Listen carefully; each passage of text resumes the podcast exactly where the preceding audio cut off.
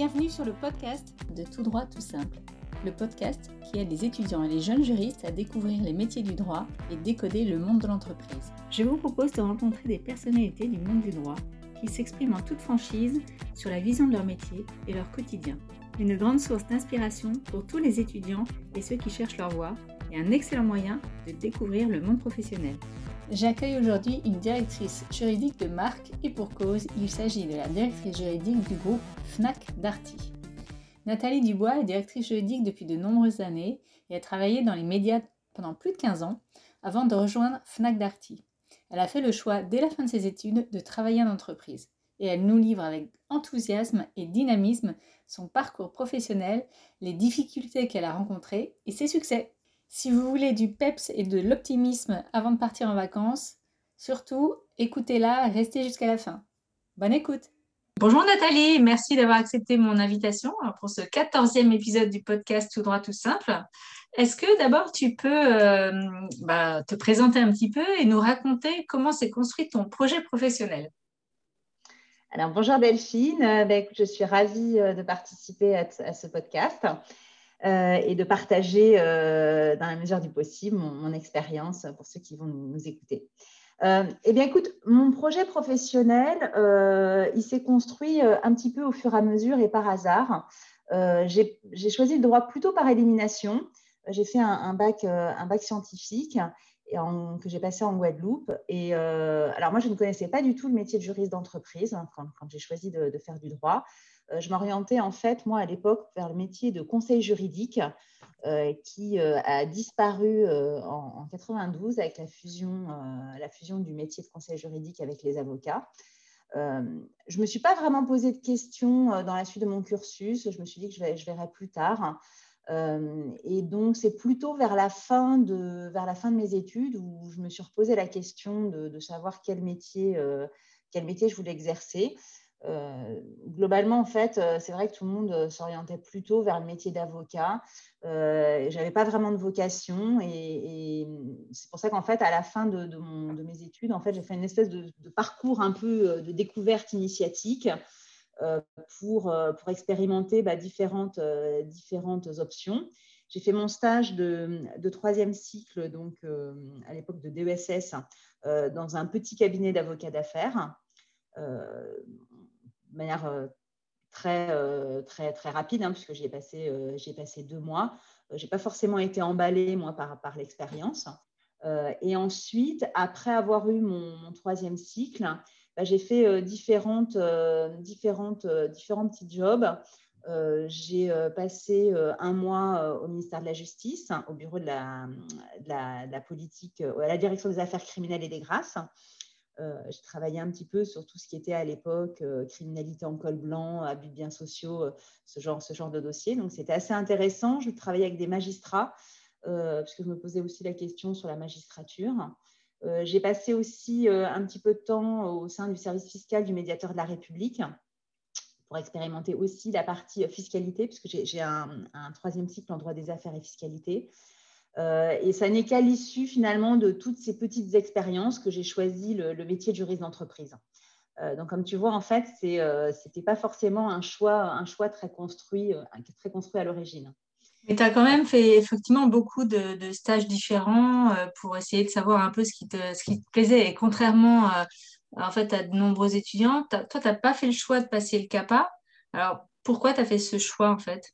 En fait, moi, je me suis rendu compte que ce que je préférais, en fait, c'est travailler avec des gens qui venaient d'horizons un petit peu différents. Et je ne me voyais pas ah être dans une, dans une structure où finalement, la, la quasi-totalité des gens avec lesquels tu travailles et que tu rencontres, en fait, font du droit comme toi.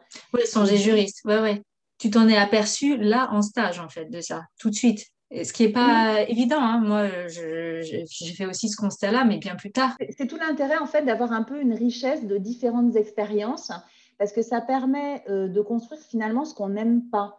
Et, mm. finalement, en fait, c'est n'est pas toujours évident de savoir, en fait, quand on, est, euh, quand, on est, euh, quand on sort de ses études, de savoir ce qu'on veut faire, parce qu'en fait, le champ des possibles est très grand. Et donc, je trouve que c'est aussi une manière, en fait, de, réduire les, choix que de savoir ce, qu'on n'a pas envie de faire. Et, donc, mm. le maximum d'expérience on peut avoir, bah, le mieux c'est parce qu'en fait, ça veut dire qu'en fait, petit à petit, on, se connaît mieux et on arrive finalement à définir aussi quel est l'environnement et les gens avec lesquels en fait on a plus ou moins envie de travailler. C'est vraiment, en fait, moi, un, choix qui s'est vraiment construit euh, plutôt sur le terrain. Alors, très honnêtement, aujourd'hui, euh, pas CAPA, euh, j'ai beaucoup évolué sur le sujet. Et c'est vrai qu'en fait, ce n'est pas parce qu'on passe le CAPA qu'on est obligé d'exercer en cabinet. Et moi, j'ai eu des collaborateurs, en fait, qui ont passé le CAPA et qui finalement n'ont jamais exercé en cabinet, qui sont allés directement en entreprise. Euh, et aujourd'hui, je trouve ça plutôt intéressant d'avoir le CAPA quand on veut garder le champ des possibles, notamment sur l'expatriation. En fait, il y a des pays qui ne reconnaissent pas le, métier de juriste d'entreprise hein, et, ne reconnaissent que les professions qui sont rattachées à un ordre, notamment les pays. Exactement. Moi, c'est. Ouais. C'est l'une des raisons effectivement pour lesquelles euh, parfois euh, je dis ça aux étudiants, c'est que euh, d'abord pour s'expatrier, c'est quand même plus facile d'avoir le, le, diplôme du CAPA. Et la deuxième raison, mais ça n'est pas forcément une bonne raison, c'est que l'employabilité au départ, ou en tout cas les, les, les différences de salaire sont assez conséquentes quand on a exercé en cabinet avant d'avoir exercé en entreprise. Mais voilà, c'est un peu les deux. Euh, par contre, effectivement, il faut avoir, faut avoir exercé en cabinet. Mais même pour les étudiants qui ne souhaitent pas exercer, en fait, il faut qu'ils sachent qu'en fait, ils peuvent passer le CAPA. Et c'est vrai que c'est plus facile de le passer dans la foulée pour l'avoir en se disant, ben voilà, plus tard, si je veux avoir un projet d'expatriation euh, dans des pays donc, euh, qui ne reconnaissent pas le métier de juriste d'entreprise, mais qui ont des passerelles en fait pour les gens qui sont rattachés à un ordre, ben, c'est vrai que ça facilite le projet. Et par ailleurs, en fait, il y a justement bah, les boîtes euh, euh, anglo-saxonnes, en fait, dans un, dans, une, dans un souci de mobilité de leur, euh, de leur, leur in-house counsel, en fait, recrutent des gens qui sont avocats, pas nécessairement, en fait, parce que c'est un gage de qualité supplémentaire, mais justement dans cette optique de mobilité, en fait, entre leurs différents pays. Oui, euh, et puis ils connaissent pas aussi les diplômes tous français, et donc ouais. par facilité, ils se disent bon ben moi euh, je connais. Enfin cette, cette distinction juriste-avocat euh, qui existe en France, elle n'existe pas dans beaucoup de pays, donc effectivement pour eux ben, il faut être avocat. et, donc et donc et donc c'est vrai que je, très honnêtement je serais je serais j'aurais cette question à me poser aujourd'hui en tant qu'étudiant. Je, me dirais ok il vaut peut-être mieux le passer dans la foulée comme ça, c'est fait. Et c'est vrai que c'est une carte supplémentaire, même en n'exerçant pas en cabinet. Alors que moi, effectivement, je m'étais vraiment posé la question, en fait, de, savoir ce que je voulais mm. faire, sans nécessairement avoir, parce qu'on n'avait pas ce, recul hein, euh, à, l'époque, sans avoir, en fait, cette, euh, ce souci, finalement, de potentielle mobilité plus tard. Oui, sachant effectivement, euh, tu as un peu évoqué, mais il y a aussi des passerelles, même en France, hein, après huit ans d'expérience dans un service juridique, on peut effectivement accéder à la profession d'avocat euh, en passant simplement l'examen le, de déontologie. Donc, euh, on peut aussi accéder à l'avocature après. Et comment s'est passée ta, première recherche d'emploi quand, tu, quand justement tu es sortie de l'université avec ton, ton Master 2 en, en poche alors? Alors, très honnêtement, ça n'a pas été simple. euh, ça n'a pas été simple. Moi, euh, euh, j'étais en recherche d'emploi en, en, 97 et, et, et c'était, pas facile en fait. Il y avait beaucoup, beaucoup de juristes euh, sur le marché. alors bon, ça, ça, parlera moins aux jeunes, mais bon, c'est vrai qu'à l'époque, en fait, on en était encore aux, lettres de motivation manuscrites. et, et, donc forcément, ça prenait plus de temps. Euh, il, y avait très, il y avait très très peu d'annonces et, euh, et, le problème, bon, bah, ça c'est le même qu'aujourd'hui, hein, quand il y avait des annonces intéressantes, euh, énormément de gens qui, qui répondaient. j'avais pas de double diplôme, j'avais pas le, j'avais pas le CAPA, donc en fait j'avais pas forcément moi des, d'éléments différenciants en fait sur mon CV par rapport à d'autres, donc ce qui, ce, qui, finalement me mettait un petit peu au même niveau que, que, tout le monde. Et, euh, et, comme tout le monde, bah, après je faisais aussi des candidatures spontanées, hein. j'écrivais à toutes les, toutes les grosses boîtes bah, que tout le monde connaît, donc forcément que tout le monde démarche. Et donc euh, j'ai, euh, au, bout de, au bout de sept mois de recherche en fait, euh, j'avais eu deux offres euh, en fiscalité, donc ça m'intéressait absolument pas parce que les banques recrutaient. Euh, alors moi, j'avais vraiment une idée de ce que je n'avais pas envie de faire. Et pour le coup, la mmh. fiscalité en faisait partie.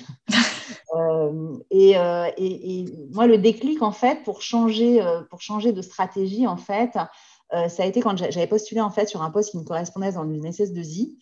Et au bout de trois semaines, j'ai eu des nouvelles, j'ai été convoquée à un entretien. Euh, je me suis retrouvée avec une trentaine de juristes euh, dans une salle. On a commencé par nous dire euh, bah, que le poste pour lequel on avait postulé était pourvu. Et en fait, ils avaient été très malins. En fait, les, les SS2I, en fait, à l'époque, avaient beaucoup de mal à recruter des informaticiens. Euh, en avait très peu en fait sur le marché. Et donc finalement, ils se sont dit, bah, on, a beaucoup, beaucoup de juristes, donc qui sont euh, des populations intelligentes, bac plus 5, qui ne trouvent pas de travail. nous, on n'a pas d'informaticiens. On va les former à être informaticiens. Exactement. Donc en trois semaines, ils avaient monté une offre de formation où en fait, ils proposaient aux juristes bah, de, euh, de les recruter euh, il y avait une formation, alors je ne sais plus de combien de mois, pour devenir informaticien. Et en échange, euh, bah, en échange je crois qu'il fallait bosser euh, deux ans pour, pour la SS2I. et donc, alors, autant, autant dire que quand, j'ai vu ça, en fait, finalement, je me suis rendu compte avec tous ces, tous, ces, tous ces juristes qui se retrouvaient et, dont, dont, certains, en fait, le cherchaient depuis encore plus longtemps que moi et finalement était prêt à sauter le pas pour euh, accepter cette offre. Donc moi, je me suis dit, en fait, euh, il faut que je change un truc parce que là, euh, je ne vois pas comment, en fait, je vais inverser la tendance. il y en a qui ont, qui ont accepté cette offre-là qui, ont, sont... Ah ouais. Bah, il, y en, a qui cherchaient vraiment. Alors, il y en a qui avaient des, des spécialités, en fait, vraiment de niche, ce qui était, ce qui était plus compliqué. Hein. Moi, droit des affaires et fiscalité, finalement, c'était un petit peu plus large. il y en avait qui avaient effectivement des, des, formations de niche, qui cherchaient depuis euh, depuis plus longtemps que moi encore et qui était, euh, ben voilà, qui était un petit peu euh, au bout du rouleau en termes de recherche et donc qui effectivement enfin en tout cas se préparait à accepter. Et donc, alors moi pour le coup, alors vraiment, je n'avais pas du tout en tête de devenir informaticienne. Hein. J'ai décidé en fait moi de m'orienter vers le marché des PME et des ETI, donc moins connu et que je ne connaissais pas. Donc je suis à la chambre de commerce euh, et, j'ai envoyé un, courrier type à euh, à peu près 300 euh, PME et ETI, donc des boîtes totalement inconnues de moi, donc des, lettres en fait absolument pas ciblées, mais vraiment en fait c'était une espèce de, de, grosse bouteille à la mer. Et donc, et ben, sur, le, sur les à peu près 300 lettres que j'ai envoyées, ben, j'ai décroché un entretien et un job. Ah mais il suffit d'un, hein. en même temps, c'est voilà. Et donc, euh, exactement. Donc moi, je me suis orientée vers les PME ETI pour mon premier job. Parce que les, jeunes juristes ont tendance à, postuler justement dans des grandes entreprises parce qu'ils eh ben, ils les connaissent, ils connaissent le nom, la marque, la réputation. Donc toi, à ton avis, c'est pas toujours, effectivement, d'après ce que tu racontes, c'est pas toujours la bonne stratégie. Bah, ce n'est pas forcément la bonne stratégie. Euh, ça, peut l'être hein, quand on a une idée très précise. S'il y a des offres, si on a fait des stages euh, qui sont, euh, qui sont très pertinents. Enfin, mais en, tout cas, pour ceux qui ont des difficultés à, trouver, moi je pense qu'en fait, il peut y avoir des jobs aussi intéressants, si ce n'est plus, et qui correspondent parfois peut-être encore plus aux, aux, candidats dans les PME et les ETI. Euh, parce que euh, aujourd'hui, en fait, il y a un vrai développement des entreprises, euh, il y a un environnement juridique qui est de plus en plus complexe.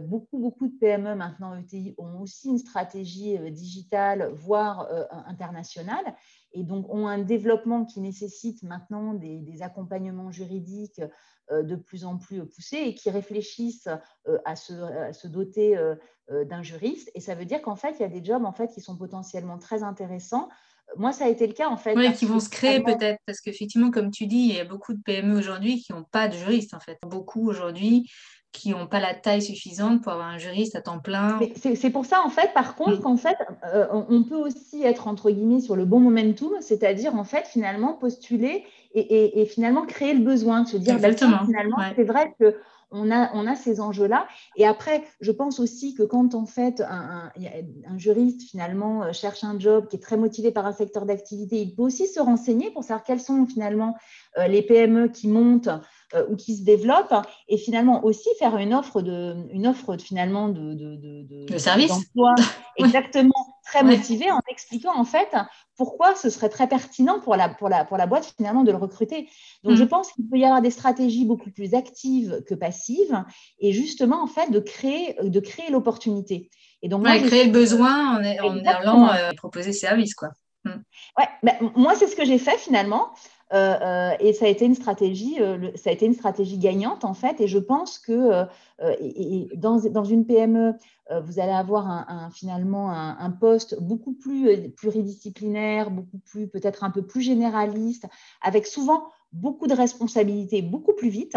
parce que vous allez être rattaché directement bah, soit au, patron, soit à son bras droit ou au CFO, mais ce qui veut dire que par rapport à une grosse boîte, vous allez être un peu plus, noyé dans une organisation, vous mm. allez finalement avoir accès de manière extrêmement rapide et immédiate, en fait, aux, aux, enjeux stratégiques. Exactement. Là où, mm. aux chambres de décision euh, et de définition de la stratégie, ce qui est, euh, je pense, un accélérateur de compétences énorme. Donc, je pense qu'il y a des jobs très intéressants à aller chercher moi dans les PME et les ETI. Et, que penses-tu de la, formation des, juristes en général? Est-ce que pour toi, elle répond euh, complètement aux attentes alors, des entreprises, des cabinets, enfin, mais surtout des entreprises? Je pense qu'on a, une excellente formation euh, d'experts. On a un enseignement académique qui est vraiment, euh, de, qualité. Euh, après, c'est vrai qu'on a plutôt un enseignement qui, qui met l'accent sur la synthèse, la réflexion et vraiment sur ces enseignements théoriques. pour moi, en fait, ce qui manque, et, ça, on le voit en fait dans les, dans les populations de, juristes de manière générale. Euh, il n'y a pas assez de prise de parole. Euh, ça, c'est vraiment quelque chose qu'il faudrait plus développer. Euh, le fait de, de, libérer la parole des juristes et d'avoir vraiment un, système. Mais ce n'est pas que le propre en fait de, l'enseignement juridique, hein. c'est le cas mmh. aussi hein, dans le primaire et dans le secondaire. et ensuite, je pense qu'il n'y a pas assez d'accent sur les, sur les soft skills et sur le fait finalement d'avoir une immersion aussi euh, euh, des, juristes dans les sujets du quotidien. C'est-à-dire qu'en fait, les juristes, quel que soit en fait le métier qu'ils vont exercer, qu'ils soient avocats, juristes d'entreprise, notaires, bah, le droit est au service toujours de quelque chose. On ne fait pas du droit pour faire du droit, à part si on se destine vraiment sur, sur de la recherche et, de l'enseignement, où là, on va être vraiment sur la manipulation de, concepts juridiques. Et encore, hein, le, juridique infuse dans la société, c'est quelque chose de très concret, de très pratique. Euh, et pour le coup, en fait, je trouve assez dommage que dans le parcours euh, euh, universitaire, on n'ait pas suffisamment de prise avec finalement la vie économique dans laquelle en fait on va s'insérer plus tard et justement sur la mise en perspective de tous les concepts juridiques qu'on manipule. Euh, moi, j'avais été assez frappée notamment hein, quand, on, quand, on, apprend tout ce qui est droit des obligations euh, euh, et tout ce qui se rapporte au contrat. En fait, bah, en fait on n'a jamais à négocier ou à rédiger un contrat. En fait. Et, et, ça, c'est quand même, c'est quand même quelque chose. non, mais c'est vrai. C'est une fois qu'on arrive dans l'entreprise que là, on découvre ce qu'il faut vraiment faire. Non, mais c'est vrai. Et, c'est vrai qu'en fait, comprendre le droit des obligations, je pense qu'en fait, euh, on développerait beaucoup plus le bon sens et le sens pratique des juristes si à chaque fois qu'on est sur un enseignement théorique, on avait une mise en perspective et concrètement, dans la vie en fait de tous les jours, comment ça se traduit. Et ça, on le voit en fait, mais d'une manière générale, hein, il y en a beaucoup de gens qui se posent des questions, mais quand on leur dit oui, mais si par exemple c'était toi à titre personnel qui était le débiteur, comment tu raisonnerais? Et, en fait, il y a une espèce à un moment donné de, finalement de table de correspondance entre la, réalité du, terrain et l'enseignement théorique qui est plus compliqué parce qu'on l'a enseigné de manière plus complexe, sans nécessairement en fait euh, euh, le mettre en pratique. Et il y a beaucoup, beaucoup de, cas finalement où en fait on s'en sort juste avec un raisonnement de bon sens. Et ce n'est pas forcément des choses très complexes. Donc, je pense qu'en fait, moi, ce qui manque, c'est vraiment cette dimension, euh, cette dimension euh, pratique et concrète euh, qui, gagnerait beaucoup, en fait, pour moi, à, infuser en fait dans les enseignements théoriques au niveau de l'université. Hum. Et qu'est-ce que tu qu'est-ce que tu penses aussi de tout ce qui est réseau? Parce que je sais par exemple dans les dans les dans les écoles de, commerce, de management, dans les grandes écoles, il y, a, un vrai réseau qui se crée. C'est vrai qu'à l'université, on en est un petit peu loin. Il y a des choses qui se créent avec les associations, les alumni, mais est-ce que tu ne crois pas que c'est aussi quelque chose qui, peut euh, manquer aux étudiants quand ils arrivent euh, bah, dans la vie active, en fait, d'avoir, déjà un petit réseau de constitué tu as, parfaitement raison. Hein. C'est vrai que ce n'est pas, quelque chose qui, euh, qui est inné pour, pour les populations de juristes. Et c'est vrai que les écoles de commerce sont très fortes, sont très fortes pour ça. Et alors, pour le coup, en tant qu'en plus, euh, juriste d'entreprise, je, pense qu'il pourrait aussi y avoir un réseau avec les entreprises qui, pourraient aussi se créer, hein, d'avoir beaucoup plus d'échanges un peu informels. je, pense que c'est quelque chose en plus qui est toujours compliqué à mettre en place parce qu'on a tendance, en fait, quand on, quand on aborde les universités, toujours à dire oui, mais en fait, qu'est-ce que vous proposez comme job, comme stage? Alors que les entreprises n'ont pas forcément en permanence des jobs et des stages à, proposer, mais mm. elles peuvent avoir du temps. Et je pense que les juristes d'entreprise, euh, d'une manière générale, sont aussi euh, assez, euh, assez partants, en fait, pour mm. partager leur expérience. Quand j'étais chez TF1, on, avait lancé, et c'est toujours le cas, des accueils de, de, promo de Master 2, justement pour, échanger, avoir ces interactions. On avait lancé aussi le, prix juridique Média Internet pour avoir aussi ces interactions avec le monde de l'entreprise. Et je pense qu'il pourrait y avoir beaucoup d'initiatives euh, de la part des universités pour euh, avoir finalement euh, un réseau où les étudiants auraient la possibilité d'être mis en relation avec, bah, avec les juristes d'entreprise, avec, mais ça peut être aussi des avocats, des notaires. Et moi, je suis plutôt quelqu'un de très, très positif et optimiste. Je suis vraiment convaincue qu'il y aurait beaucoup, beaucoup de gens de bonne volonté, d'une manière générale, pour justement pouvoir avoir ces échanges qui seraient très riches pour les étudiants, parce que, comme on disait tout à l'heure, finalement, euh, construire son parcours professionnel, c'est aussi comprendre ce qu'on aime et ce qu'on n'aime pas. Bah, discuter euh, avec euh, des professionnels de leur métier pour savoir concrètement quelles sont les qualités requises, comment s'organise la journée de travail, et, finalement se dire, OK, est-ce que je me projette ou pas? Bah, Ce serait très riche d'enseignement. Ça permet aussi un potentiellement euh, de, créer un réseau avec des affinités. Finalement, euh, euh, c'est après un, espèce d'effet rebond qui permet aussi de rencontrer des rencontres, appelle d'autres rencontres. Hein, ça permet de rencontrer d'autres gens. Donc, moi, je pense que le réseau, il pourrait se constituer de manière assez naturelle. Et je trouve ça assez dommage que ce ne soit pas quelque chose d'exploité. Ben, en parlant de partage d'expérience, alors je vais faire un petit peu d'autopromotion, ça m'arrive pas souvent, mais euh, c'est vrai que euh, j'ai lancé le, programme qui s'appelle Midflex avec le cercle Montesquieu. Et d'ailleurs, euh, je, vais, je vais le dire parce que je sais que tu t'es inscrite et je te remercie d'avoir, d'avoir, d'avoir participé.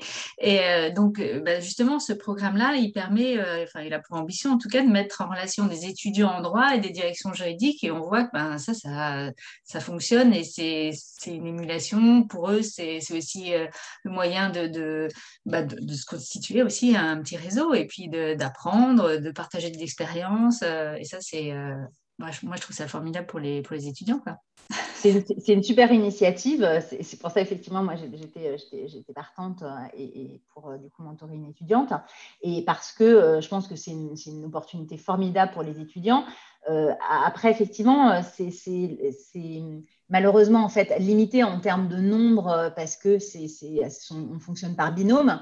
Donc, euh, donc je ne peux qu'encourager les étudiants quand ils ont l'opportunité de participer à un programme de mentoring de le faire parce que euh, c'est, forcément un accélérateur pour eux bah, de réseau, de connaissances.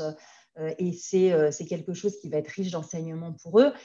et c'est sûr que après, je pense que les universités pourraient euh, aussi euh, finalement réfléchir à plus grande échelle pour que le maximum d'étudiants puissent bénéficier.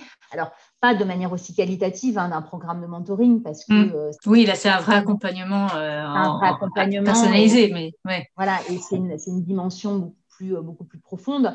Mais à minima, je, suis persuadée, moi, qu'il pourrait y avoir des initiatives euh, dont euh, l'ensemble des étudiants pourraient bénéficier. Et, je suis assez convaincue qu'il y aurait des, des, bonnes volontés, en fait, pour participer à ce type d'initiative dans le monde économique d'une manière générale. Et alors, euh, comment, à ton avis, alors tu en as un petit peu parlé tout à l'heure, mais comment, à ton avis, on, fait, parce que moi j'ai beaucoup aussi cette question-là d'étudiants, pour sortir du, lot, hein, comme tu as dit tout à l'heure, quand on n'a pas de double formation, euh, triple formation, qu'on ne parle pas cinq langues couramment, qu'on n'a pas fait le choix de passer le CAPA, euh, comment on fait en fait? Bah, c'est un petit peu ce que je disais tout à l'heure. Ça veut dire en fait, dans ces cas-là, il faut essayer de ne pas faire comme tout le monde.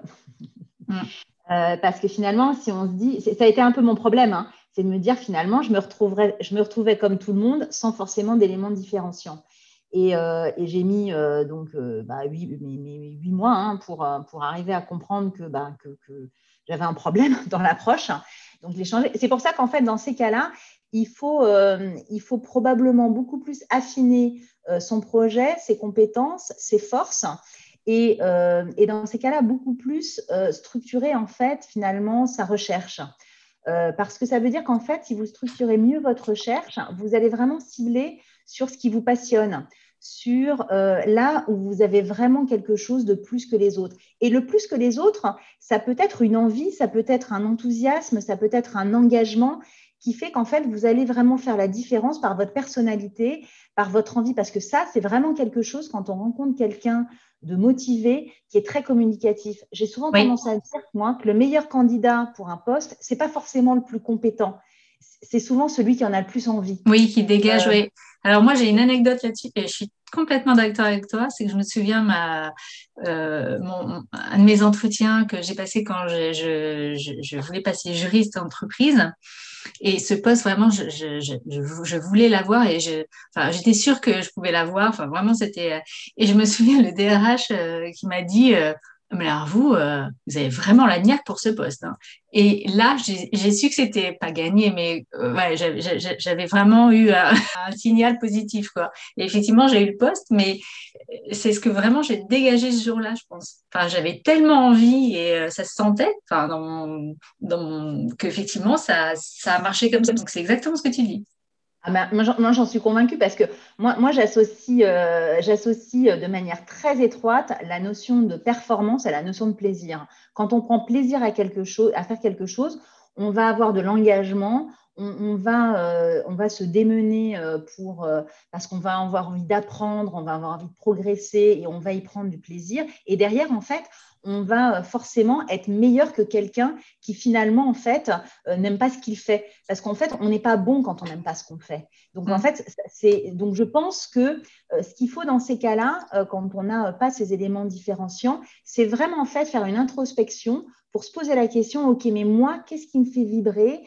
Sur quoi je prends du plaisir. Donc, en fait, il faut encore probablement plus bien se connaître et dans ces cas-là, construire son projet en fonction de ce qu'on, de, finalement de ce qu'on a envie de faire profondément. C'est-à-dire pas forcément des choix euh, raisonnés, euh, froids et finalement qui ne nous correspondent pas. Et ça veut dire dans ces cas-là, il y a peut-être plus gros travail finalement pour vraiment cibler sur là où on va faire la différence. Et ce qui va faire la différence, c'est la passion et c'est l'envie. Ouais, bien se connaître, effectivement, c'est super important et c'est pas si facile quand on est justement euh, à ces âges, 25 euh, ans. Enfin, c'est pas si simple parce que justement, en général, on se connaît mieux quand on a un peu d'expérience. En... enfin, et c'est vrai que ce travail-là, il faut le faire, mais il n'est pas, il est pas facile. Mais je pense que c'est un super bon conseil. Il faut effectivement euh, faire ce travail de, oui, c'est exactement ça, d'introspection sur soi en fait. Alors aujourd'hui, tu es à la tête du département juridique de la FNAC Darty. Comment, euh, est-ce que tu peux nous dire comment il est organisé, quelle est ton équipe, enfin nous faire un petit peu rentrer euh, dans ta, maison, si je puis dire? Euh, donc, bah, le département juridique Fnac Darty, donc, alors comme son nom ne l'indique pas, on a aussi d'autres enseignes, puisqu'on a Nature et Découverte, Wifix qui fait la, réparation de, smartphones et la vente de reconditionnés, et puis un pôle, un pôle billetterie, donc avec notamment Fnac Spectacle, France Billet. Euh, et on a aussi euh, des activités donc, euh, en Belgique avec une enseigne qui s'appelle Vandenborg, qui est un petit peu l'équivalent de, Darty sur, ce, sur ce pays. On a FNAC aussi en Belgique, au Luxembourg et en Suisse, en Espagne et au Portugal. Et on a une activité de sourcing avec deux filiales en, Asie. Donc, pour s'occuper de tout ça, en fait, on est, est une équipe de, de, de 21 personnes avec une directrice juridique aussi en Belgique. Euh, on s'occupe de toutes les questions euh, liées euh, au droit, donc à l'exclusion du droit social, de tout ce qui est finance, hein, compta, information financière, fiscale, douanier, mais aussi tout ce qui est réglementation et normes, conformité, sécurité des produits, des locaux et des bâtiments qui ne sont pas chez nous. Et donc, nous, on intervient bah, sur toutes les, phases euh, projet, hein, tout ce qui est le, brainstorming avec les, nos clients internes en amont, euh, en amont des projets, tout ce qui est prévention des risques de litige, les dossiers contentieux. On a vraiment toute la partie euh, conseil auprès de la direction générale et puis les différentes business units. L'équipe est organisée en quatre départements. Donc, on a un département qui est euh, immobilier, franchise, assurance, euh, IT et NTIC. Un département qui euh, s'occupe de tout ce qui est concurrence, distribution, services et opérations. donc, dans les services, ce sont les services du coup qu'on vend en, magasin et les opérations, c'est tout ce qui est la partie logistique, livraison, service après-vente, enfin toutes ces activités-là. Le troisième pôle, c'est la propriété intellectuelle, consommation, billetterie et marketplace. et ensuite, le dernier pôle, c'est tout ce qui est corporate et M&A. Alors, j'imagine que comme tout le monde, euh, bah, vous êtes en télétravail depuis des mois, peut-être même euh, une année, je ne sais pas. Comment se sont passées ces, différentes périodes de confinement pour ton équipe et, toi? Euh, Face à cette situation, bah, comme tout le monde, nous, on a, on a fermé l'ensemble de nos magasins hein, du jour au lendemain. Ce qui fait qu'on avait 80% bah, du chiffre d'affaires du jour au lendemain qui était, coupé. Euh, ce qui fait qu'en fait, on a dû prendre des mesures euh, extrêmement euh, radicales très vite en termes d'adaptation des, effectifs. Et puis, bah, parce que mettre une activité en stand-by sur un plan juridique, bah, finalement, ce n'est pas si simple que ça. Mm. Donc moi, j'ai eu toute une partie de l'équipe au chômage partiel hein, en fonction des, moments. Donc, il avait fallu faire preuve de beaucoup d'agilité parce qu'en fait, on a euh, bah, forcément hein, euh, beaucoup de projets qui ont été euh, mis en stand-by.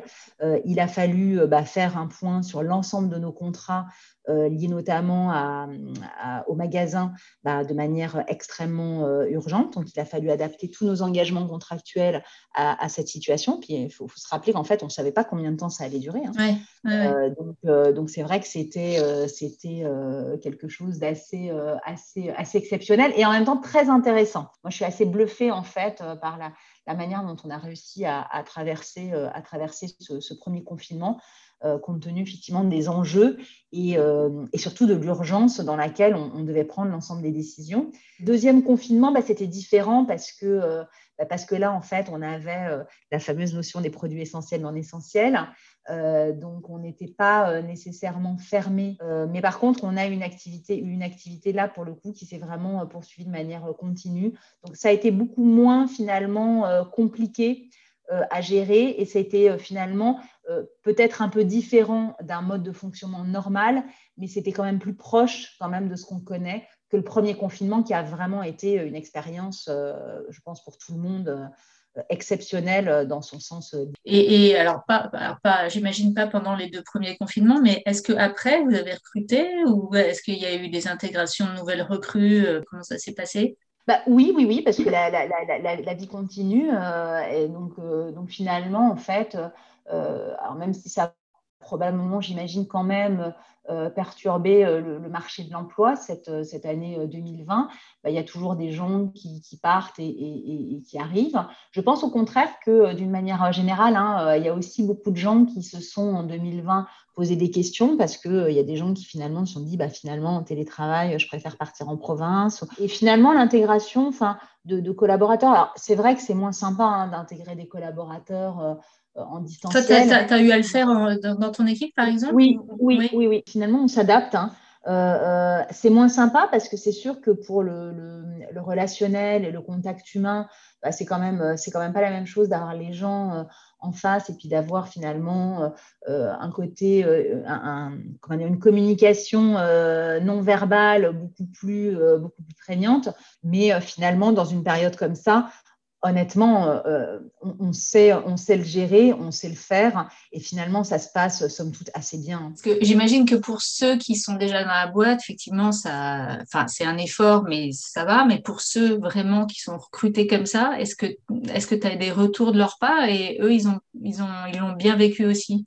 Ou, finalement vous n'avez pas assez de recul Alors, je pense qu'on n'a peut-être pas non plus encore assez de recul parce que euh, je pense aussi que tout le monde, en fait, maintenant, alors comme on est revenu pour partie au, bureau, donc c'est vrai qu'en fait, on essaye d'organiser les parcours d'intégration euh, en one-to-one, du coup, en physique. Mais on a eu euh, des parcours d'intégration finalement sur Teams. Ça veut dire par contre que dans ces cas-là, il faut être beaucoup plus proactif dans l'organisation des parcours d'intégration pour pouvoir euh, euh, au moins avoir euh, bah, que les gens en fait puissent avoir des rendez-vous programmés, avoir peut-être un panel plus important de gens qui vont voir dans les parcours d'intégration parce que euh, c'est sûr qu'en fait, quand on est au bureau, il y a ce qu'on appelle finalement l'informel. On va rencontrer des gens dans une réunion, on va pouvoir échanger à la sortie d'une réunion, entre en prenant un café. Donc en fait, il y a une capacité à rencontrer des gens qui est beaucoup plus importante parce que non planifiée quand on est physiquement présent dans les mêmes, dans les mêmes locaux et ça, on ne l'a pas du tout finalement quand on est en distanciel. Et en distanciel, ça nécessite en fait de, le planifier. C'est vrai qu'un nouveau collaborateur, c'est très compliqué pour lui si on le, si le guide pas. Euh, de pouvoir euh, finalement euh, lui donner cette possibilité de se créer son réseau dans l'entreprise. La constitution du réseau, je trouve, est plus est, quand même moins efficiente. Mmh. Est-ce que tu peux nous confier euh, un ou deux projets importants qui auront euh, pour toi un impact pour le groupe prochainement? Si c'est si c'est pas euh, confidentiel évidemment, mais je pense que notre grand projet en fait pour moi qui, qui, qui, qui se diffuse finalement dans toutes les business units, la direction juridique comprise, c'est tout ce qui va s'articuler autour de notre raison d'être. Euh, donc la raison d'être du groupe Fnac Darty, c'est s'engager pour un choix éclairé et une consommation euh, durable, euh, parce que finalement, cette raison d'être, en fait, elle se décline dans, dans tous nos projets. Et c'est quelque chose qui, est, qui est très important parce que c'est un enjeu majeur, en fait, bah, pour Fnac Darty en tant que distributeur, hein. mais ça rejoint aussi tous les enjeux en matière d'économie circulaire d'une manière, manière générale alors l'impact environnemental hein, pour un distributeur comme, comme Snack Darty, euh, il est essentiellement lié aux produits qu'on vend. Euh, je pense qu'on est tous maintenant conscients de, l'urgence hein, euh, des enjeux climatiques. Et, pour nous, en fait, on, voilà, on sait qu'il faut davantage réemployer nos produits, les réparer et allonger la durée de vie des biens. Et donc, nous, en fait, on a, dans le cadre de notre plan stratégique Everyday, un ensemble d'actions euh, autour justement de, euh, de cette raison d'être et de ces enjeux en matière de, réparabilité. Je ne peux pas m'empêcher de, de, te poser la question parce que je ne sais pas si tu, si tu sais, mais j'ai fait une, mini-série sur le legal design depuis quelques temps. Est-ce que FNAC Darty, c'est un thème qui, qui, vous parle ou est-ce que vous utilisez ces techniques? Est Où est-ce que vous en êtes dans cette réflexion sur le legal design? Alors, le legal design, moi, c'est quelque chose qui m'intéresse beaucoup. On n'a pas encore eu l'occasion d'expérimenter. J'y réfléchis. Alors, je ne vais pas dévoiler sur quoi, euh, mais, euh, mais j'ai déjà échangé, moi, avec les opérationnels euh, impactés par ce, par ce projet, parce que ce serait du coup avec ce ne sera pas quelque chose hein, à destination euh, de la direction juridique, hein, donc ce serait quelque chose de, plus ambitieux. Euh, les opérationnels alors, sont mais, emballés par l'idée de travailler, de travailler sur, ce, sur ce projet. Donc c'est quelque chose sur lequel on va, on va travailler en 2021. On a vraiment des enjeux pour rendre accessible euh, les concepts juridiques. Donc, c'est très important pour nous de rendre le droit euh, compréhensible et accessible par, euh, par, tout le monde, que ce soit nos opérationnels en interne et, et nos clients, nous, d'une manière plus générale. Et, le legal design, pour moi, s'inscrit vraiment dans cette dynamique. Donc, moi, j'y crois, crois, beaucoup. c'est un très beau projet. Alors, on arrive à la fin. Est-ce que tu as un, un dernier, je sais pas, un conseil aux jeunes étudiants juristes qui nous écoutent aujourd'hui? Je pense que dans la dynamique de, ce qu'on disait tout à l'heure, je pense que si j'avais un conseil, c'est soyez aligné avec vous-même. Euh, je pense que euh, on est bon en fait quand on est aligné avec soi-même et, euh, parce qu'on va prendre du plaisir et c'est ce qui nous rend heureux. Et finalement, c'est quand même le but, c'est de faire un métier qui nous passionne et qui nous rend heureux au quotidien. Donc, je pense que d'être aligné avec soi-même, c'est se connaître, euh, d'être honnête aussi, de, se voir en fait de manière objective, hein, de ne pas, s'idéaliser et, de ne pas non plus se, se, dévaloriser, euh, mais d'être honnête, hein. euh, de se poser la question de, ce qui nous a donné, ce qui nous donne du plaisir, parce que ça va permettre au final hein, d'être plus performant et de donner aux gens envie de travailler avec vous. Donc je pense que moi, si j'avais un conseil, ce serait vraiment celui-là soyez aligné avec vous-même. C'est un conseil qui perdure tout au long de la carrière, hein, qui peut vraiment s'appliquer. Tout au long de la euh, carrière. ouais, donc euh, c'est un magnifique conseil. Euh, merci beaucoup pour ce partage d'expérience et puis surtout tous tes conseils précieux pour les étudiants, mais aussi pour les jeunes juristes, parce que c'est pas que les étudiants. Et puis, ben, je te dis, Nathalie, à très bientôt. À très bientôt. Merci beaucoup, Delphine, pour ce partage. Vous retrouverez toutes les références citées sur mon site www.toutdroittoutsimple.com. Vous pouvez également suivre l'actualité de Tout droit tout simple sur LinkedIn. Si vous avez un projet, un métier, une vision du droit à partager, contactez-moi. Ah, j'allais oublier, abonnez-vous au podcast et laissez un avis si vous l'appréciez. Merci et à bientôt